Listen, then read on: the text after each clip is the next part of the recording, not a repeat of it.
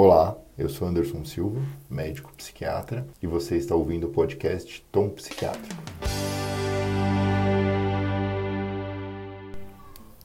Hoje nós vamos falar sobre alimentação durante a pandemia causada pelo Covid-19. A princípio pode parecer estranho num podcast de saúde mental a gente falar sobre alimentação, mas eu espero que no decorrer do podcast comece a fazer mais sentido. Bem, como todos nós estamos vivendo, não precisa de muita explicação. Durante essa pandemia, nós temos convivido com mandatários com mensagens confusas, diversas incertezas, que não são muito boas para a nossa saúde mental, né? Teve um estudo realizado durante essa pandemia pela Associação Norte-Americana de Psiquiatria, onde um terço da população dos Estados Unidos relata impactos importantes na saúde mental e dois terços relatam impactos importantes nas atividades da vida diária durante essa pandemia. Tem algumas projeções da Organização Mundial da Saúde que pré-pandemia, quando a gente falava de transtornos da saúde mental, a gente estava falando de um em cada dez habitantes e que pós-pandemia nós temos falando algo em torno de um a cada cinco habitantes. Então essa pandemia parece que não vai trazer muitos benefícios para a saúde mental das pessoas. E quando as pessoas estão estressadas, ela tem, elas, todos nós, né, temos uma tendência a aumentar o consumo de calorias. É algo instintivo para a gente conseguir processar mais informações e lidar com situações adversas. Só que neste cenário, né, a grande preocupação é o aumento de consumo de junk food. A Associação de Psicólogos Norte-Americana descreveu pré-pandemia um evento chamado Stress Eating, onde 38% dos americanos nesse estudo relatavam que eles comiam em excesso e comiam junk food justamente por estar estressados. Eu imagino que durante essa pandemia, esse 38% tem aumentado consideravelmente. E o problema disso é que a gente sabe que dietas ricas em açúcares e carboidrato estão associados a longo prazo a uma perda de volume cerebral. Então, como vocês podem imaginar, perda de volume cerebral não é muito favorável para nenhum transtorno mental.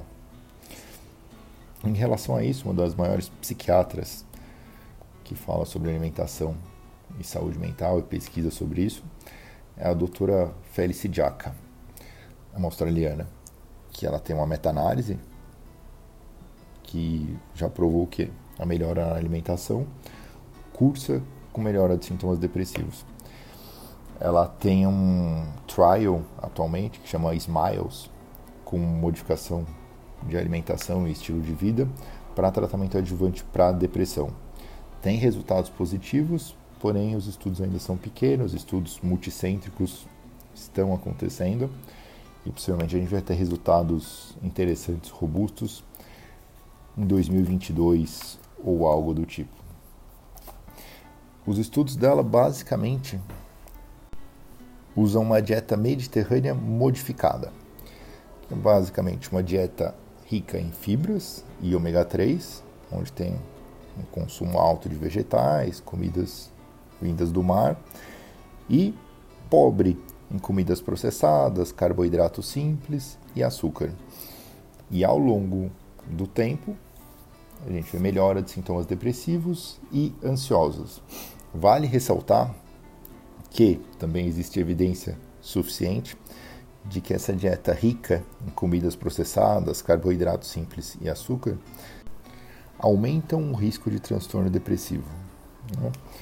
E esse link que a gente tem entre alimentação e saúde mental passa muito pelo intestino, né?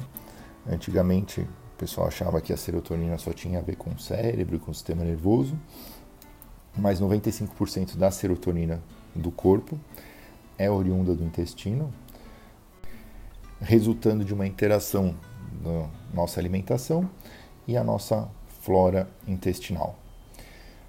É uma relação tanto quanto complexa, mas a gente sabe que tipo algumas coisas são extremamente benéficas, né? O triptofano é o precursor de serotonina, a gente tem zinco, ômegas 3 de cadeias longas, niacina, taurina, magnésio, que facilitam a produção de BDNF, que é o fator neurotrófico derivado do cérebro, que também é essencial no transtorno depressivo, para a gente apresentar melhora dos sintomas. Mas não, não adianta a gente só, ah, então, para resolver isso eu vou comer só comidas que tenham triptofano, só zinco, só ômega 3 não funciona porque esse mecanismo é saturável, né? E uma hora você deixa de absorver. Então, o ideal, principalmente durante essa época de quarentena, para não aumentar ainda mais os riscos de transtornos mentais, seria interessante uma dieta balanceada, né? Algo equilibrado, evitar junk food, uma dieta mais rica em alimentos não processados. Uma das dicas de alimento que tem nesses estudos são nozes, batata doce, couve, lentilha, até chocolate com alto índice de cacau. São alimentos mais interessantes para a nossa saúde mental. Por hoje é isso e até a próxima. Eu sou Anderson Silva, médico psiquiatra, e você está ouvindo o podcast Tom Psiquiatra.